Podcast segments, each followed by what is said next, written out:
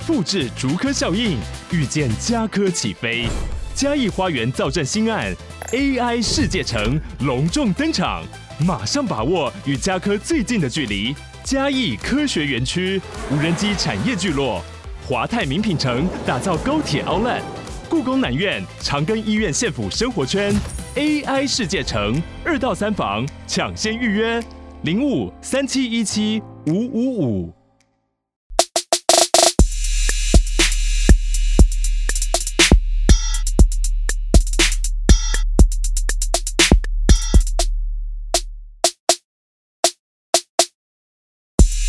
嗨，大家好，欢迎回到加密货币千万家园的呢喃 Podcast。今天是减半倒数十九周，我是主持人 Setos，在我旁边是千万交易员 Crypto。Hello，本集资讯由前股票操盘人、加密货币千万交易员以及研究员组成的呢喃猫投资团队提供。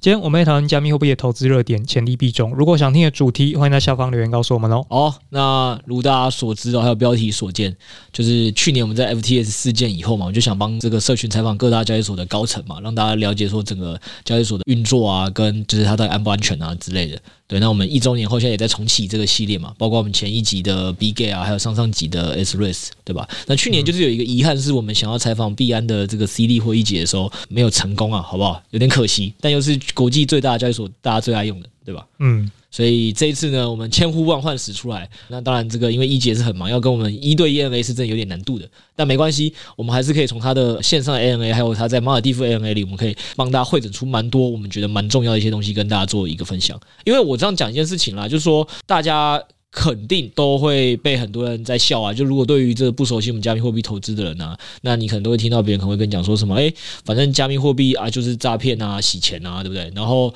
比特币跟以太币这些加密货币都没有基本面啊，就是只在那边乱炒作。嗯，对吧？应该大部分想法都这样吧。那这件事情你可能自己也很难说得清，或者是你也很难真的说服你自己，对不对？就是诶，到底要怎么跟别人讲，是讲解清楚。那我觉得其实合一对我而言呢，我看他们的 A A M A 的一些的回答的时候，我给我最大的感触，真的还是说，无论是币安的创办人 C 利本身，他当初卖了上海的房子 all in 比特币，还是合一这次针对很多的，就是比特币的本质啊、以太币的本质啊、区块链的本质啊，它到底解决哪些问题？我觉得都是蛮有收获的。他是一次说清楚。所以大家以后只要想不通这些问题，会有人在笑你的话，你就直接把自己贴给对方听，让他知道说比特币、以太币跟区块链到底为这个世界带来了哪些贡献。所以我们现在要来讲信仰了，不是信仰，我觉得是真的很很实际的哦。因为我跟你讲，我觉得他 AMA 里他有 Q 到两个东西，让我是蛮印象深刻。他就问大家，大家现在可以一起来想这个问题：为什么很多政府都在禁止加密货币吧？对吧？现在就是看到有很多政府在禁止加密货币的，那甚至是有很多惩罚的。那新闻上应该看到也是很多的这个负面标标签，或者是你去跟外面聊，就是我们刚才讲的那些嘛，反洗钱、诈骗、直销。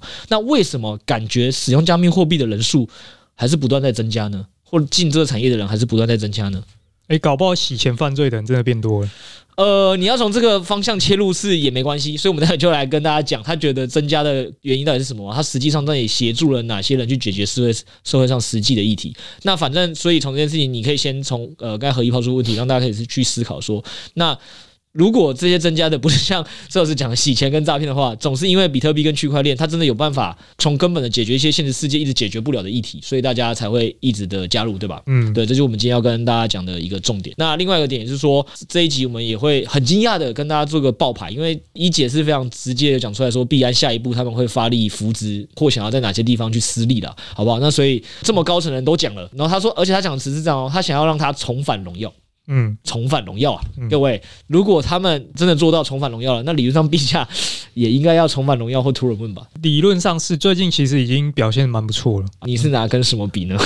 拿来跟以太币比的话，哦，好的好的，反正这是一个各种鞭尸。好，没问题，所以差不多就这样。那我觉得我的一个开场在这边，那我们再就一个一个细讲说，它到底针对每个东西，它是怎么看它的本质，跟它实际上呃未来有什么可以值得期待的。然后最后也跟大家讲一下说，反正我刚有提到嘛。币安本身创办人 CD，他就是很厉害的一个。你要想，你要怎么在很多年以前，可能是五六年以前以上，第一次听到加密货币跟比特币的时候，你会选择是把你自己的上海的房子卖掉，去押进比特币的。疯了。对吧？你你应该没有人会做这件事吧？然后再来合一的故事，我们其实有跟大家分享过嘛，就是 EP 六十四集的时候，我们有讲过一个文主生用七年完成一万倍这个人生翻转的一个案例，就大家也可以回去听今天这个合一。就如果你听完他今天很多分享，你很认同，你想对他这个人的人生跟成长背景如为何这么成功的话，也会可以回去听一下这一集。好，那我们首先就先来讲一下吧，就是说，Sales 他讲了为什么他觉得就比特币根本的解决了哪些问题？他是先从一个很宏观的角度来讲。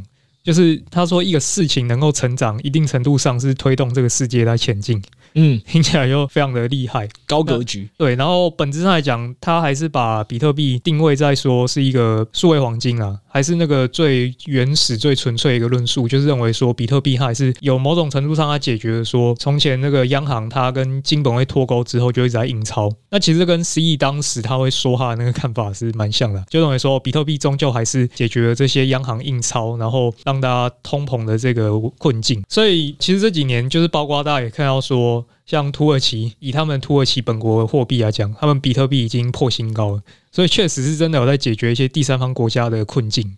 嗯，然后其实车老师有讲嘛，我觉得听合一的这些分享，就是我觉得很好的一个点，就是讲回来了。如果你没有把一些事情想到一个这么宏观跟这么高格局，把它想成一个趋势的话，你应该真的很难想到的是为什么要卖房子压比特币吧？嗯，就是你应该很难说服自己做这么一件事吧？CD 当年是超在超过六百多块人民币还是美金？美金哦，呃，超超在六百多块美金。那现在在高点的时候已经翻一百倍是有的嘛？我记得他那时候是说刚抄完过没多久就崩盘了，没关系，但是他还是扛住了。嗯，你要想他还是扛住压力的，他甚至就把自己的职涯跟人生 all in 在。区块链产业，对啊，代表他想的多清楚，对啊，想的多清楚，对吧？所以我就回到，就是我觉得何一的这分享角度真的很好，就是给大家想说，你要先从一个很世界格局的角度跟趋势去思考，说他到底的演进跟他解决哪些问题。那就回到 Sales 讲，但讲数位黄金就是一个陈腔滥调。但是你要想一个有趣的问题是这样，其实黄金脱钩这件事情是一九七一年，离我们现在这个年代的人来说，都过了五十几年了。嗯，也就是说这五十几年以前呢，大家。觉得我们这些政府可以合理印钞的这个权利是来自于它跟有一个大家都有共识的，会有这个大家是觉得它的担保力是足够的，黄金是能一比一挂钩，这个这些印出来的纸钞才有它的合法性跟正当性。但现在当这些东西脱钩，而且它一直狂印的时候，那到底要怎么去抵抗它这个后面的副作用，包括通货膨胀？就刚才 Sales 讲的土耳其通货膨胀，或者是其实还有提到其他东西啊，就是说其实很多的第三方国家。它除了通货膨胀问题，还有一个问题是我们其实节目以前也分享过，就是很多的国家是根本不像我们这么幸福，没他们是没有自己的银行账户，也没有自己的信用卡的。嗯，也就是说，对他们而而言，何一还有提到一件事情是，像我们可能如果我们自己在选的话，有些人会觉得来进加密货币市场，你不会存 hold 稳定币吧？除非你要拿去做放贷升息，你可能会拿去投比特币啊，拿去投以太币啊这些，因为你知道长期来讲这些回报理论上会更好。你来加密货币也是求这些。他说，就是真的有很多第三方国家，就是进加密货币，在他们来看，他们真的只是进来买稳定币。为什么？因为就是像刚才讲，这都是讲的那个问题，要么对抗他们家自己国家的通货膨胀，要么就是因为他自己在他们国家就没有办法有自己的银行账户，所以透过比特币或透过稳定币这样的方式，其实它就解决了第三方世界是没有银行账户，没办法做跨国支付，然后然后还有通货膨胀这些很严重的问题，然后甚至是呃还可以抵抗地缘政治风险嘛，这个是他没提到的啊，但是我觉得还是蛮重要一件事情是。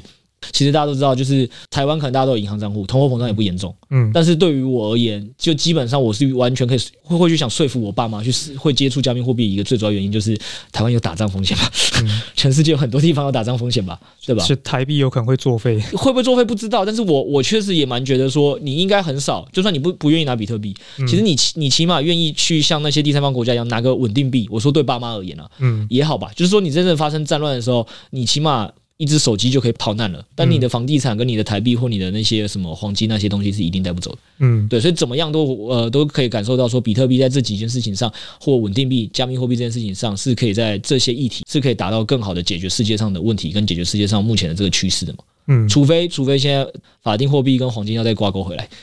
政府不会再乱印钞，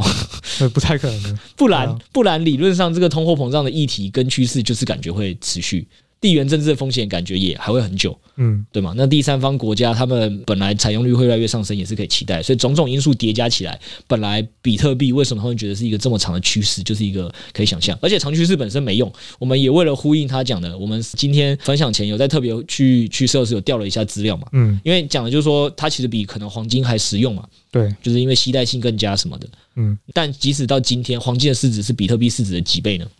十六点七倍。好，也就是说，如果这些大家东西是认同这些趋势，然后也觉得这个趋势不可逆，最终它这个比特币的解决方案又比黄金本身还好的话，那理论上，难怪 CD 要卖掉上海的房。我就问你，觉得上海的房子还能涨十六点七倍吗？你敢信吗？而且它是在卖在二零一七年哦。上海的房市应该也是有辉煌过了，虽然我没有追踪过，但现在可能蛮难的。对，所以我觉得这相比于两者来讲的话，就是他卖卖上海的房子，然后去 all in BTC，好像也是可以理解了。嗯，他们思考就是这么长远的本质啊。我我最后想补充一个是题外话的东西，我觉得这个听众可能没那么有感，反正就是我一个分享，也是跟他讲比特币和一姐说，像他记得他自己可能刚入圈没多久的时候吧，或者也不一定是刚入圈，反正就一姐她就有一次非常有印象是那时候比特币不知他也忘记发生什么事，因为太早了，可能好像是七八年前事，反正他跌看过比特币跌到了一百多美金而已。太爽了，抄底。呃，有没有抄底呢？我是不知道，因为他没有在讲这一段。他说，但那时候全部的世界跟社群也都是在讲说，比特币要玩完了。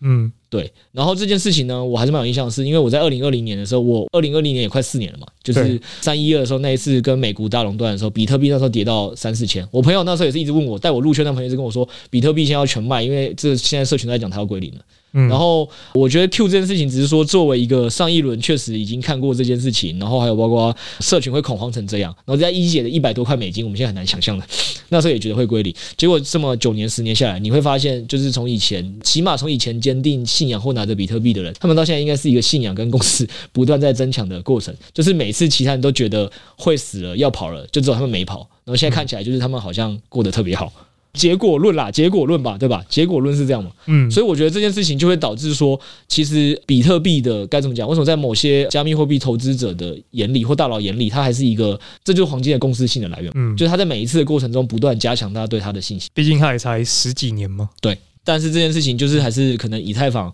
相对于比特币可能一直没有办法突破跟挑战的一个一个领域，嗯，对，因为这个共识性的强度跟这个历史背景是完全不一样，嗯，好，那居然也讲到了以太币，那是不是也讲讲他对于以太币他会觉得是解决了哪些问题？就是以太坊他那时候是。年龄比比特币还要小很多，他是二零一七年那时候才 ICO 的。然后对于何一他自己来讲，他认为说以太坊它是拉低了创业者的门槛。那就是说，以前我们创办一个事业，然后我们要融资要目前，可能要经过很多的流程、很多的手续。诶，可是你今天你发现，你用区块链上面，你白皮书写完真上去，诶，突然就募得到钱了，而且这个钱是来自于全球的。但可能对于，但对于各国政府来讲，它当然是可能会有一些抗争，但是这个就是一个冲撞过程嘛，就是确实是一个科技新创，然后带来更多有效率的事情。完了，你看，嗯、这就是差别。嗯，就是我们一起听完了一姐的 AMA，但是你摘录出来的这个角度。我相信听众听完之后，肯定没有我待会讲的角度觉得格局更大。哎，你说。对，这就是你看这个格局要 先想了。我跟你讲说，我觉得一姐很厉害的点是在这样，先撇除我们可能都会讲比特币，我们可能都会讲以太币投资，那他就可以给你拉到一个无限远的格局，就比特币就是黄金的那个对。标是还有十六点七倍，对吧？那种感觉，然后跟你讲说各种方面去论述，你看会不会赢？然后你刚才讲的就是他说拉低创业者门槛嘛，反正对投资跟融资人来讲，就是整个方便性都变高了嘛，嗯，就基本上是这样嘛。所以你的格局大概是定位在他协助创业者跟投融资的这一类的人解决的问题，对不对？对，我记得我摘录他印象最深刻第一句话，你知道是什么吗？嗯，他说他觉得以太币整个生态就是简陋的金融系统。简陋的话，那我不是要赶快卖吗？不是啊，简陋的金融系统是现在啊，但你现在没有听出重点吗？金融系统，金融系统是不是人人都要用到？呃，确实，是不是比你看那创业者的门槛又不知道高上了几倍？确实，对，那个你现在去摊开那个美股里面很大的这个 Visa 啊，什么对，信用卡啊，然后银行啊、投行啊，也都还是在最前面的那一波的，嗯，好不好？所以这个听起来是以太坊是世界银行这样吗？可能不止这么小，是世界的金融系统，世界的金融系统，银行银行只是金融系统里的一部分嘛，嗯，但是以太坊生态想做的是世界的金融系统，嗯，对。但是目前来看，所以简陋啊，还没做到，它在完善嘛。嗯金融系统也是花了很长的时间完善。你看，我还是讲回来，刚刚其实你从第一个例子去举，我们觉得很方便的信用卡跟银行账户，第三方世界是不是就还需要完善？对啊。哦，我再讲一个，我就印象中蛮多懂资安的人在吐槽的，就是说我们现在信用卡不是用简讯验证吗？对啊。啊，据说这个方式其实蛮容易被害的。好像有看过新闻呢。对，但我们都不懂，所以我们不评论。我只是说，但相比于可能就会有些技术的人员说，是为什么我们为什么区呃区块链世界都是用二 FA，就是因为二 FA 的被害几率是小于用简讯收验证码的哦，所以它也是一种相比于传统的金融世界更进步的一个层面嘛，对吧？就是说，所以所以这件事情就是，所以你看以太坊生态，它就是一个在慢慢把这个金融系统去发展跟完善。包括啊，我们在讲一个有趣的东西是以前，嗯，以前政府。我记得啦，就是有人有在之前在分享，就是说台湾就是在第三方支付做的比中国慢，所以大家现在有名的就是微信支付跟支付宝到账。对对，那这件事情也就是因为台湾在第三方支付的这块金融系统完善就比较慢了，嗯，这是一个。然后再加上现在很多国家其实在实验一个东西叫什么？CBDC。对，数字的那个呃，对数，反正就是央行发的法币啊，数字的法币，对吧？那是不是其实加密货币又在这件事情上感觉就比他们这更靠前，跟更快？嗯，所以实际上我就讲了，所以以太坊你就要从这么高的格局去看它，它在优化整个金融系统。对啊，但是现在看起来好像其他人也在抢它的饼。哦，那就是整个，那你也可以这样想啊，整个公链项目跟整个公链项目上面的 DeFi NFT 加起来全部是先去对标金融系统市值。嗯，整体法币的金融系统市值哦，应该还是蛮有想象空间的。嗯，对吧？对啊，这是一个。然后我觉得，当然可能创业者也好，或投融资也好，因为很多呃社群或听众也是对这一块，老实说，你可能也没有真的自己做过，所以你没有办法真的去想象说这件事情本身有多重要。但是我觉得合一他就是有去分享说，其实你真的回去去想，就会发现哦，你其实以前要做投资跟融资这件事情是真的没有大家想象中简单的。因为有能力以前投资人，就是你看电影上华尔街那些嘛，VC 嘛，你身边有多少个 VC？就 就是很少吧。就做这类工作的人其实是很少，因为都是要有高学历或者是背景跟资金雄厚的人才能做。那因为其实你会发现，能成为那些一级投资者的人就少，所以同样的反向道理，就是你刚才讲另外一个，很多人是有创业的啊，呃，创业梦啊，会有一些想法的啊，他其实是真的可以改变世界，但是他们需要钱的时候，其实很难拿到钱，就会让整个世界创新的速度慢下来。嗯，所以这件事情上，以太坊的这个你刚才讲的，就是最终就是以太坊本身上面的呃去中心化的 IDO。就是，或者是我们说中心化交易所的 IEO，这两个的整个融资跟募资的速度，或你刚才前面会举的另外二零一七年 ICO，都会比现在传统金融世界的 IPO 快非常多。所以对于投资者跟融资者而言，呃，以太坊也是除了当然是一个金融系统以外，它另外一个点也是它大大的改善了整个世界流动性的部分，以及加速了整个科技效率的改变。嗯，懂了吗？以后跟别人讲，我们以太坊生态或者是整个加密货币生态是一个这么伟大的东西。就是让大家可以去风投嘛，因为以前大家买那个证交所上市的那个早期投资人都是退出的，然后你来接盘。对，啊，现在你可以第一线就直接先投。对，就是你可能还会赢他们。然后哦，对，他这里面有举到一个小例子，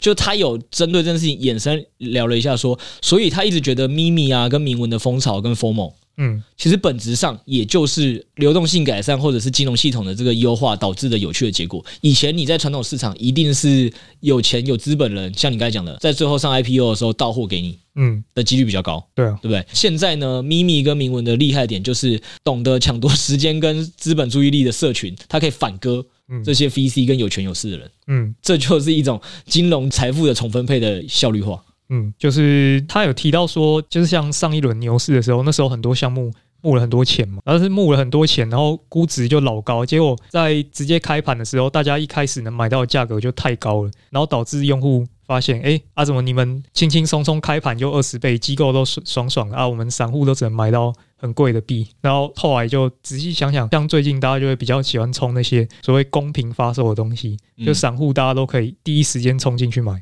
嗯。对吧、啊？就是这个，就是区块链 Only Possible 啊，区块链嘛。哎呦，嗯、看来你已经慢慢的建立好了对我们这个加密货币产业信心。现在格局跟信仰有被我们这次一姐的拉抬拉拉上去了，嗯，很好。然后我觉得这个东西也帮忙补充一下啦。所以他说，很多时候他可能在中间也是引申完之后，自己回到一个他们自己公司的一个观察，也可能是大家对币安的一个有趣的想法。所以大家应该最近也会发现一个很有趣的东西，就是。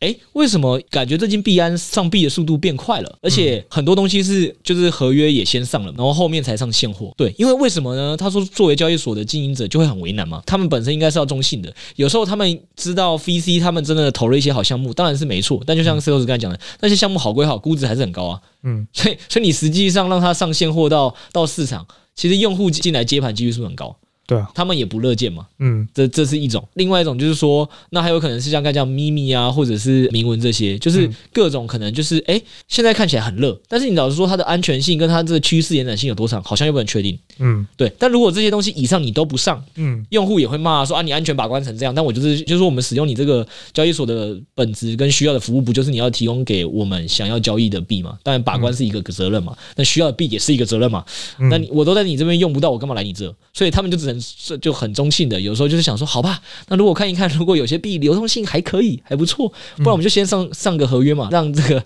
部分人去上面博弈一下，去定价下他所谓的合理价格，然后等整个情绪都过了，就是大家疯魔情绪都过了，价格感觉也回归到比较合理的时候，他们再考虑上现货。所以以后大家就懂说，哎，有些币安的币先上合约再上现货是什么意思？嗯，这样听起来刚上合约的那种，通常风险值会拉比较大嘛。哎、欸，我不知道啊，你可以从这段话慢慢的去品，嗯，到底你是上去的时候要做空呢，还是要做多呢？对啊，不过像。那时候应该是从 Blur 开始的了，后来到最近铭文好像都确实都是采这个方式的。哎、欸、啊，一姐直接跟你讲，她直接跟你证实，他们现在就是这样想的。所以我就说，其实我还是蛮鼓励的。我们今天也是帮大家摘录一些我觉得呃大家听完应该蛮受用的东西。嗯，可是实物上呢，网络上的 ANA，我觉得大家如果有时间，还是可以自己去听一遍，你可能会有不同自己的收获或或了解。这样来再再来跟我们做个分享。好，那再来基本上讲完了比特币改变什么，以太币改变什么。但第三个是不是还提到了区块链这个本质就更大的议题哦？嗯，它到底改变了这个世界什么？我们刚才只是先从这个比较好举例的方法，让大家一个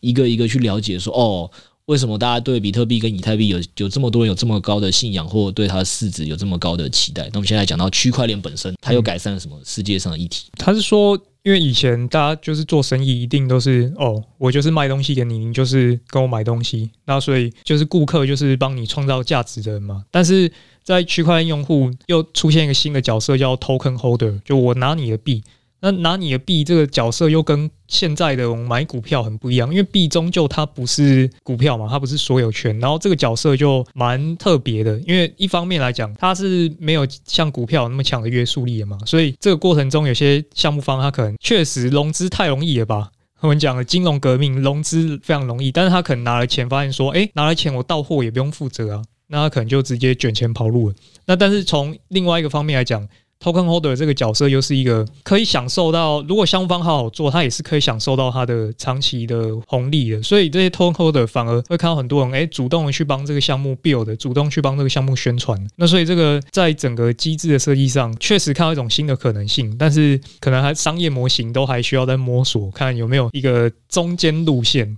对，没有没关系，但大家只要先听完之后，还是回到我刚才那句话说，你要怎么去理解一姐讲的每一件事情？嗯，先从最格局的角度出发，喊的特别大，区块链本质改变是什么？生产跟商业的整个关系啊，嗯，这么大，对吧？那至于你里面讲这些细节呢，我们再慢慢完善就可以了，慢慢再去摸清跟定义就可以了。但就是一个这么大的东西。那在一个这么大的东西里，我觉得刚才石老师讲的东西，就是说大家可以去想，我们如果要把自己带入，就是理解一姐这个番话，意思就是说，可能你以前觉得，哎，Seven 不错。你可能觉得 Uber 不错，但是你再怎么觉得它不错，你只能乖乖当那个付费的，就是把钱付给他，这间公司越来越有钱。除非你去当这个股东、投资人，那你才有机会，就是可能分一杯羹嘛。嗯，大家再把钱赚回来。但以前的关系就这么简单。那基本上呢，对生产的人而言，就是卖卖服务给你的人而言，某种程度上，他跟你也是有点比较偏对立的。你不会想要特别帮他嘛？对，正常而言，因为你又不会拿到好处，嗯、他一直在跟你要钱，嗯，对吧？就是一直卖商品给你。可是，可是这件事情在区块链呢，它就是可以让整件事情模糊化，好像人人都有机会得利。就是你没有钱成为资本家的小散户，你可能也可以用其他的方式跟这些你觉得好的生产商跟产品一起增长。你可能可以去帮他这个做行销分享啊，你可以帮他去做这个推广给别人啊，对不对？嗯，这些方式你就可以一起来有机会获得这个产业增长的时候，或者你喜欢这产品增长的时候一些红利。嗯，只是这个红利呢，目前也没有多到。就刚才施老师讲下一个它的风险在哪里，又没有多到像传统的股权有这么高的。约束力或债债权有那么高约束力，就是说，那这个企业呢，真的增长的时候，或者企业真的完蛋的时候，嗯，你过去的付出能被受到保障，可能也不一定。嗯，就是这也是为什么现在很多就他有提一个词嘛，就是很多项目很容易就 soft rug 嘛，就是钱募完了，然后就是呃跟你说哦，项目方有在做事啊，但你感觉实际上没在做事，然后然后这个好像最后就不了了之了，这种感觉。所以他是说，呃，我觉得他也直接讲的蛮蛮猛的了。他说其实所以呢，算区块链，我觉得他这整个最蛮蛮猛的一个发言，还是说，所以除了当然区块链解决很多事情，比特币有它很好的部分，那以太币很有部分，但大家应该也都知道，我们今天讲的任何东西，就是它的出发点跟它的潜力都是无限的，但还是会有很多人去把它用在不好的地方。嗯，所以总之它会带来的是各种风险，对吧？对。那这种各种风险就只能靠大家慢慢的去想出一些更好的制度，或者是自己你的本心跟本质也要变成一个长期主义者，嗯，那才会让整个区块链世界真的去发挥出它的潜在的效应。所以我们现在还离得很远。他也直接讲嘛，他说，就我觉得蛮好笑的。他说这个你要认真细想，业内里啊，真的是好的项目，有认真在做事的项目，就是照顾持有者的项目，可能还真的没有几个，是有实际商业应用、有实际产品的，真的没有几个。嗯，就讲到这么重的话。就是他有举一个例嘛，大家可以想象，就是毕竟没有法律的约束的话，那就会真的有很多的同业就可以很轻松的就离开嘛，所以他才提倡说，就是这个行业如果真的要发挥潜力，就是等于现在比较得用道德标准在约束这些企业家嘛。那他也呼吁，就是说这些企业家你应该要用更长期经营的决心来经营。那他就举一个例啦，我觉得从这个举例，他应该也可以蛮明确的感受得到。当然，我相信有他自己公关成分。他说，像币安交易所的角度来说，他们就是因为对用户和 token holder 的这些持有者的关注度是大于股东的福利的嘛，所以 BNB 跟币安本身才会有今日的繁荣。这句话当然我们没有办法背书，但我觉得他下面那一句话我把它引申的，就是我觉得大家也可以想象，确实也是，因为他也是有聊到说，呃，你你其实也可以想，币安一间这么赚钱的公司，而且之前在加密货币最好的时候，CD 甚至是已经直接挤上了华人首富。对啊，对吧？就是说，一个人其实真的不需要这么多钱。就是如果我今天只是为了就是来赚一波快钱就走，或我搞到一个事业体，我们想要一个多长期的愿景的话，老实说，CD 应该很早以前确实就可以退休了，或者是这间币安这间公司随便卖给其他人也可以的嘛。那为什么他们到现在还是在 SEC 跟他们有这么多监管跟挑战的时候，他们还是就是去做了这些面对嘛，对吧？所以我觉得这件事情上也没错。就是呃，当然他这句话有他官话的部分，但我也相信大家也可以想象说，如果是你这个你自己本身你是他这个创业家，你会真的有有办法承受币安涨到今天这么大吗？还是你可能在中间，你可能身价有个两亿台币、三亿台币、五亿台币、十亿台币，或或可能一百万？有些人就想卖公司了，对不对？对吧？所以，所以我就说，这个我觉得确实啊，就是如果长期，就你有一个长期关系的角度去思考，那其实还是会让这产业前景比较好。然后也很有感，就是那个嘛，因为其实你知道，我们在这两年啊，就有很多的同业都可能会帮我们跟外面介绍的时候，就会说哦，我们是那个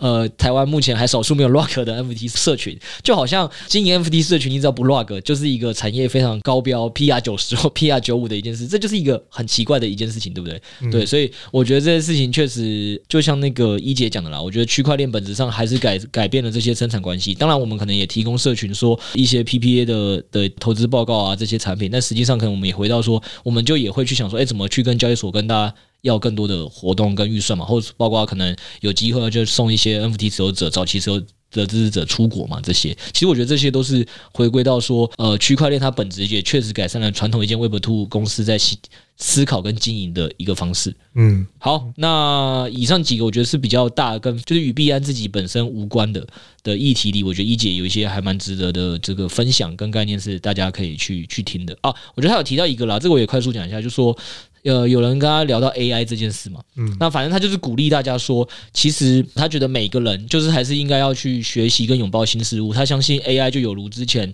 呃蒸汽机改变了整个工业革命一样，AI 一定会长远的改变我们这一世代的人的的议题。所以他自己现在也花很多时间，大量在研究如何让 AI 为他自己所用。他花了很多时间在在研究。然后我也记得他开头就是就有讲一段，他说他其实在自嘲啦。他说其实他一开始刚去搞加密货币产业的时候。就是大家会就是如果去听他呃，我们六十四集的介绍，他之前前前身背景有多丰功伟业的时候，很多人那时候都会说啊，你怎么沦落到去搞诈骗啊？传销的那个合一，到现在因为币安这么大了嘛，对，一间这么大国际型的公司，就变成怎么那么前瞻的合一啊？懂得在那么早期就要就是投资加密货币，懂懂得去弄币安啊，对吧？所以这件事情，他都一直提醒大家说，对于任何的新事物啊，就是你要去足够的去拥抱跟去探索，你不要就是只是把它排斥，贴上一个负面标签，那你就不可能像他可能在之前在加密货币产业有一个这么早期的红利嘛？那也不会到现在，他他可能到现在也没有办法说他是真的可能一定多懂 AI 了，但是实际上他现在也是花很多时间在探索 AI。那我相信这也是回来这个提醒我们自己，也还有会提醒听众。之前 AI 很疯那段时间，我相信他自己晚上也摸了不少，但现在 AI 最近也变得比较没那么行了嘛，就是热点又过了。呃，施老师，你最近晚上还有周末还很常在看一些 AI 的一些最新的发展跟研究？比较少，但是偶尔可能还是会用到 ChatGPT 啊。哦，对，哦，太太赞了，太赞了！所以你这个大概就是有沾上一点一姐的边，嗯，好不好？好不好？所以我就说，这个真的也是，我觉得一姐提醒大家说，如果你要怎么样，总是能把握到一些时代红利的话，那你就真的不要对新技术，就是人家说它是诈骗，人家说这个还不成熟，然后你就不去了解，不去尝试，那你永远都会错过。嗯、我觉得这也是一个很大很大的观念。好，那我们现在就来聊一些，毕竟是 NMA 嘛，大家就会问他一些 BNB 的问题吧。对啊，对吧？然后还有币安的一些发展性的问题吧。然后我记得他就有一个呃问的问题是说，那币安到底我们讲了嘛？他今天有爆牌嘛？那币安二零二四年到底可能会着重发力的地方在哪里呢？然后也有一个连接，就是针对中心化交易所被频发的监管问题，他们是不是会去加大对去中心化的建设？嗯。对啊，然后这个就是相应过去这一年，大家应该都蛮有感，就是币安都是花了很大的心力在跟监管沟通。虽然过去这一年其实呃在推进项目这些方面比较没有那么快，当然那时候有市场的因素嘛，没有那么好。然后但是在接下来这一年呢，他们是直接讲明说，他们是希望重铸 BNB 券的荣光。荣光吗？真的是这样讲的吗？对啊。重铸荣光啊！所以我们现在就是二零二四年，作为一个投资人，如果你也相信一姐讲的话，嗯，或你想要跟跟什么业内巨头一起共舞的话，我们应该起码怎么样都应该给 BNB 圈一些尊重，要一起好好的研究这上面的项目吧。因为最近这两档 Launch Pool 就蛮明显的嘛，就是前一阵子他们可能发蛮多都是其他生态币，譬如说像 Sai，譬如说像 Sui，然后可能都是其他公链的，但是他们最近这两档发的都是币安自家的，所以我觉得那个转向是蛮明显的，他们有的。开始把整个资源，然后关注度拉回来做 BNB 券，拉回来做 Web 三钱包这一块。嗯，对，所以这个东西也是跟大家讲说，二零二四。不论是币安、BNB、B 本身，还有整个币安的生态，我觉得大家都应该要好好的回来多关注，因为也像 Sales 前面讲的，所以撇除一姐自己有爆牌说她想要重返荣光以外，就是大家也知道他们今年大部分时间花在哪里了。那好不容易这个监管财阀大概也确定了，相信明年就算会有这方面的困扰，还是应该会发生。但总之这个困扰的力道肯定会比今年低吧，所以他们明年可以多花一点时间放到他们自己觉得想推进的东西、想带的东西，然后包括 Sales 刚才举的案例，就是从 LaunchPay 你就可以观察出。出来，必然是真的有把资源重新放回到自己的 Web 三的项目、钱包跟公链上。嗯，对啊。然后就是我稍微看一下，像币安这一些 DeFi 生态，好了，大部分都还是上一轮周期的一些老 DeFi 了。那当然有一些比较聪明的，比较跟得上市场热点，譬如说像贝壳嘛，贝壳最近就蛮会抓热点，他们一直在发明文，然后所以发明文这个有跟上热点，就是。过得还不错哦，还有一个老项目，真的非常老，老到我那时候可能都还没入圈，叫 Dago，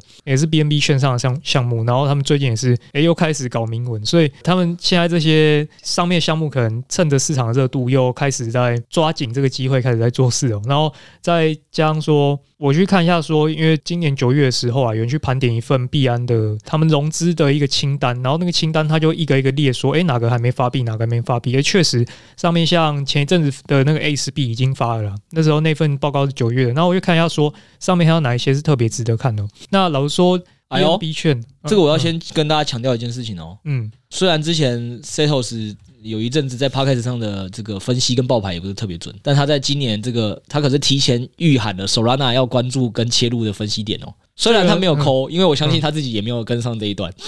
没有打这么大啊。对啊，对，但是那个时候没有想到他这次是对的哦。Solana Podcast 的分析录完到现在也是涨了不少。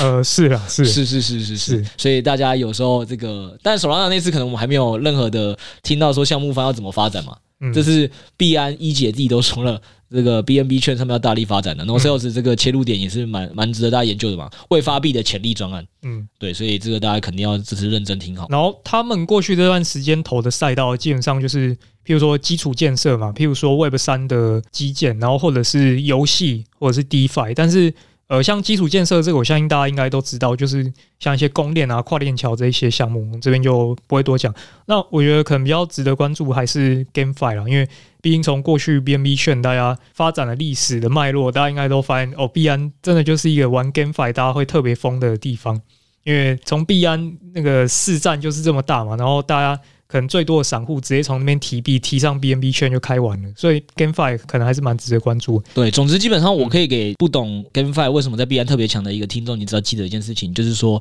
它的产业分析逻辑就是号称强强联手了，好不好？因为 GameFi 本身就是一个最需要后金补前金，或者是后金把前金或用户的这个热潮去把它滚上去一个正向飞轮的一种商业模型嘛。嗯，那你要说现在整个放眼全世界拥有最多的用户基数了解或者是资金量的是哪里？还是币安嘛？嗯，所以再怎么讲，币安那个项目上的 BNB 券的 GameFi 肯定就是最强强联手的，就是哦，当他一在上面搞出一档有特别热门的，就会让特别多的用户跟资金注意到嘛，钱就灌上去了。嗯，所以这个力道总是特别大。对，那游戏这一块他们投了蛮多的，就是可能四五款、五六款，所以基本上我主要是有看到一个平台叫 x serial 嘛，那这个平台它可能投的钱就比较多。就是有到千万级别的，那这个它本身是一个游戏平台，它是没有做游戏的啊。但是前一阵子他们有发售，像有一款游戏叫 Overworld 嘛，算是币安也是投资的一个游戏项目。那会发现说，哎，这款游戏它的白单从发售这个月才发售，然后。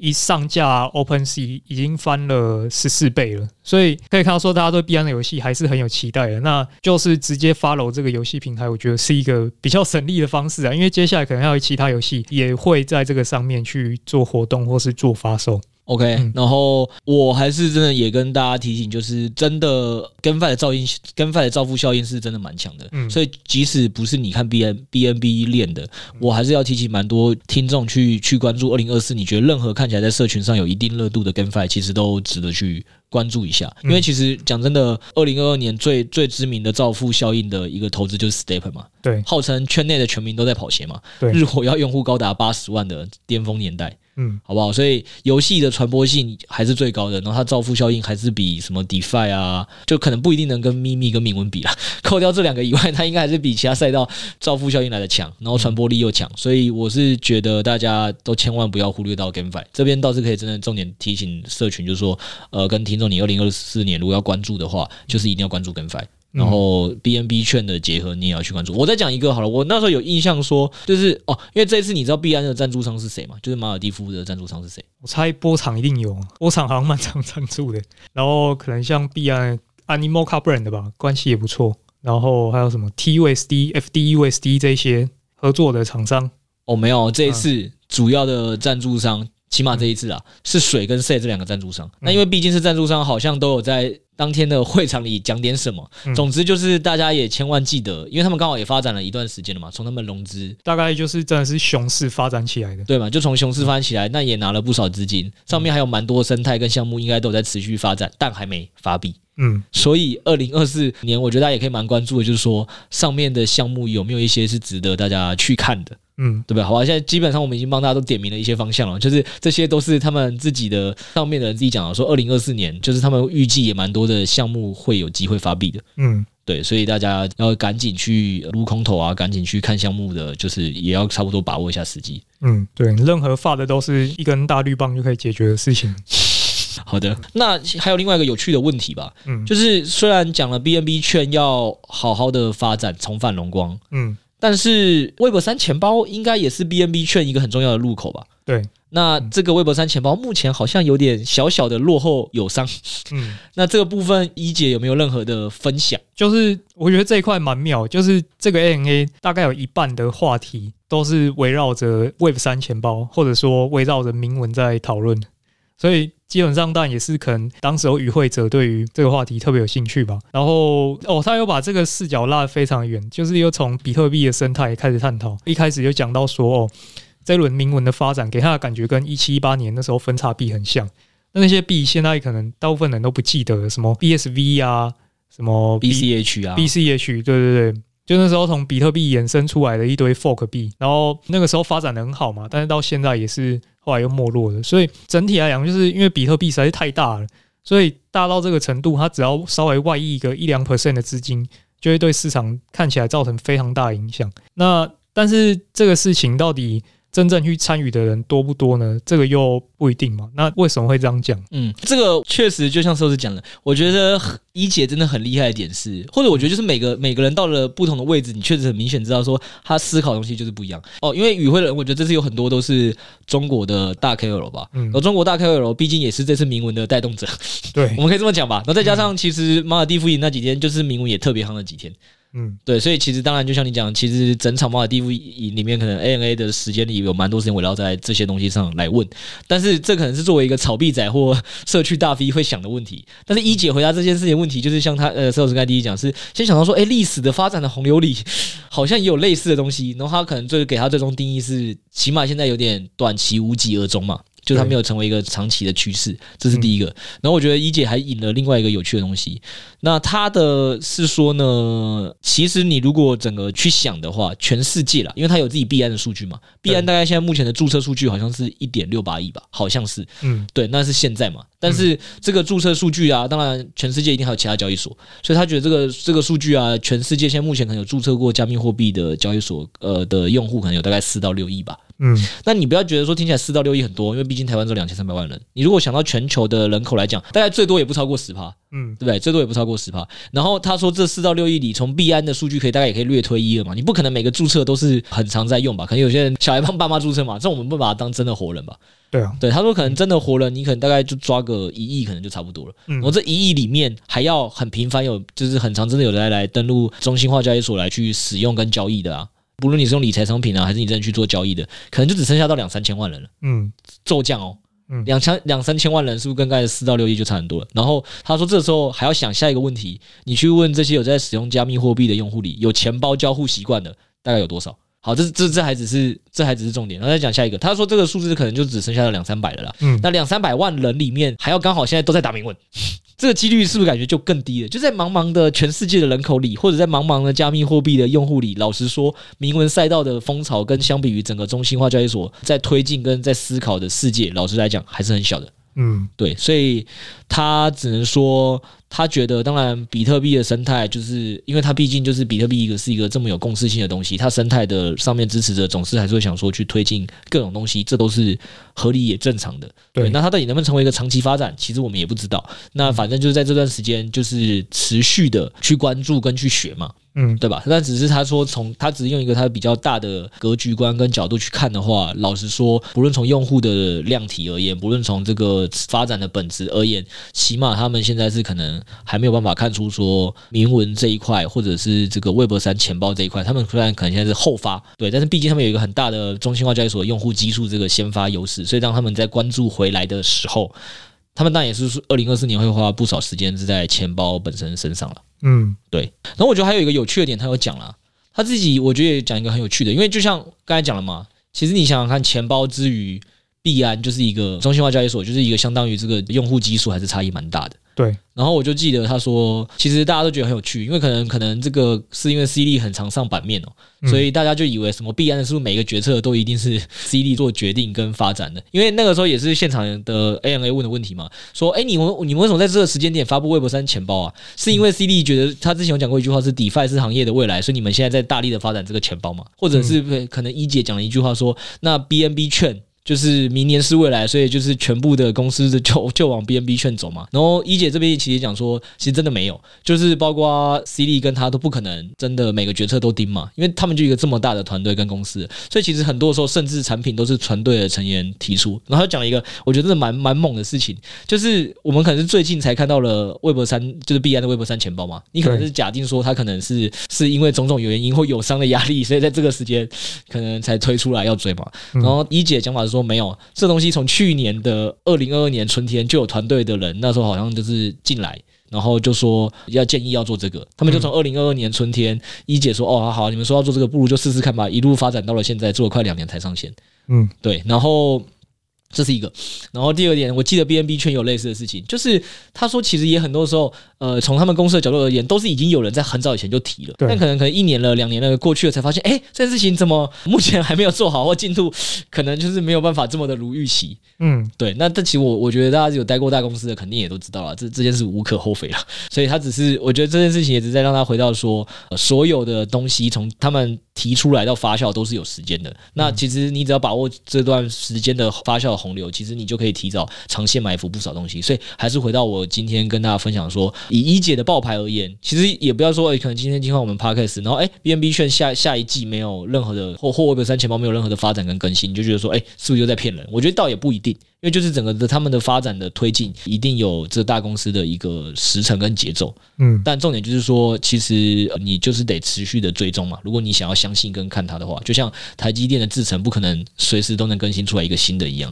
往下降一个奈米，那都是。对吧？多少钱的事？对对对，所以我只是再跟大家提醒一下这件事情。好，所以反正今天听完蛮明显的嘛，就是接下来可以 follow 一下 BNB 券的生态，然后还有这一次两蛮大的赞助商税跟赛的生态，可能这一轮都会有不错的表现，要去关注一下。对我们呃，应该听众都听懂了，希望二零二四年 Setos 可以好好的研究跟输出这些内容的。哦，还有 Web 三钱包那一块啊，是。然后希望以后再有人呛你说，哎，比特币都是骗局啊，那个以太币是骗局啊，你们这群只会炒作的人，就贴一姐这个高度性的谈话给他，就问他说，呃，请问你可不可以告诉我，现在还有哪一个可以对抗通货膨胀跟地缘政治比比特币更好的解决方案？有些人可能会跟你说美元呢，对啊。好的，那只能说我们各自赚我们各自认知以内的钱。好，然后上一次有跟大家说要请大家吃火锅吗？啊，听说现在应该是有不错的好消息。什么叫请大家吃火锅？我们上次是说我们有个叫派网爸爸的要赞助猫友吃火锅跟去包栋民宿。对对啊，也也没有什么啦，因为我当初就跟他讲说，本来就是凹他，就是呃没有没有凹他啦，就是希望他真的让社群开心嘛，就是希望爸爸是真的有心想要请，所以就是跟他说，应该说设计一些肯定会过的门槛跟标准嘛。那果然就是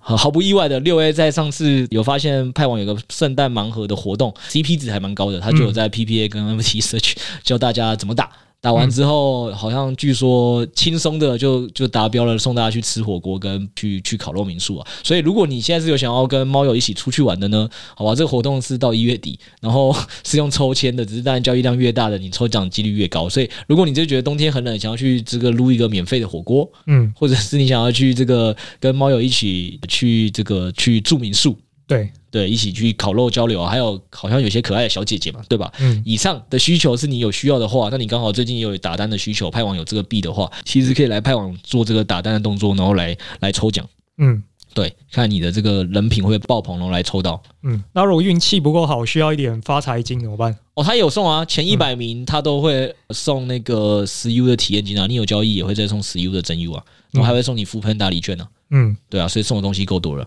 OK OK。好，还有一个月时间，嗯，加紧了啊！除了这个 OKS 也有送嘛？嗯，对，现在大家当仁不让。二零二四年，我真的觉得二零二四年其实听众真的很幸福，一定要一直锁定我们的 Podcast 好不好？因为二零二四年就牛来了嘛，那牛来了就是大家就会一直发各种交易所补贴啊，所以我觉得最近交易所的这种各种赞助补贴真的很多。然后我记得前一阵子我跟六位在聊，就想说，哎，我们认真一想，搞不好我们呃二零二三年第四季度啊，就是九到十二月啊，可能发了。几百万给猫友，诶，不是我们发的，交易所发的。你说今年 Q 四？对啊，嗯，二零二三的 Q 四，猫友可能领了几百万呢，就是各交易所发出来的钱，应该有。对啊，因为包括 Gate.io 的 VIP 五，就就是每天就有人在社群在讲嘛。嗯，对对对，这个可能是真的发了，加起来总共几百万台币是有的，恭喜所有的听众，嗯，好不好？听众赚钱我很开心。那现在我们在讲一个活动，就是 OKS 的 OKS，现在也送大家，但这个是只有新户啦。哦，刚才派网那个是新旧户都可以。那 OKS 这个是你新户只要注册就送你八十八的狗狗币，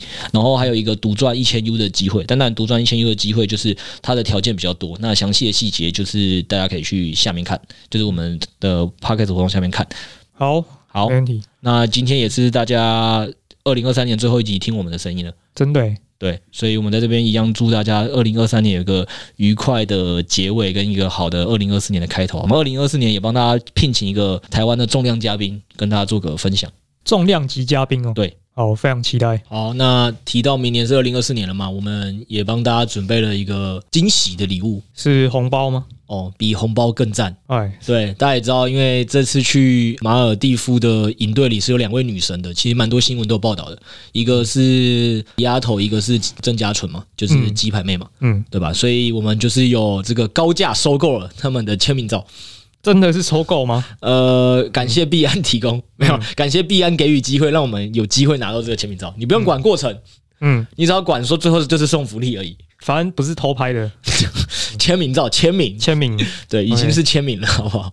好，那所以那如果你想要这个这两位哦，我们我们是这次是抽一张啦，所以是一个盲盒嘛，这样才有惊喜感。对对，所以总之我们会抽一位女神的签名照给大家。那怎么拿到呢？也很简单，大家就去给我们 Apple Podcast 一个五星好评的留言，然后讲一个可能你二零二四年想要这个许愿听 Sales 研究的东西，或给我们拜年的吉祥话都可以。或者就是纯粹讲女生很美很赞也可以，好不好？嗯、那我们到时候就是看底下留言里，然后抽出一位。好，如果是想跟我们拜年的，或者是就是想要女神签名照的，就给我们一个五星好评，祝大家二零二四年赚大钱，祝大家二零二四开局顺风。好，拜拜，拜拜。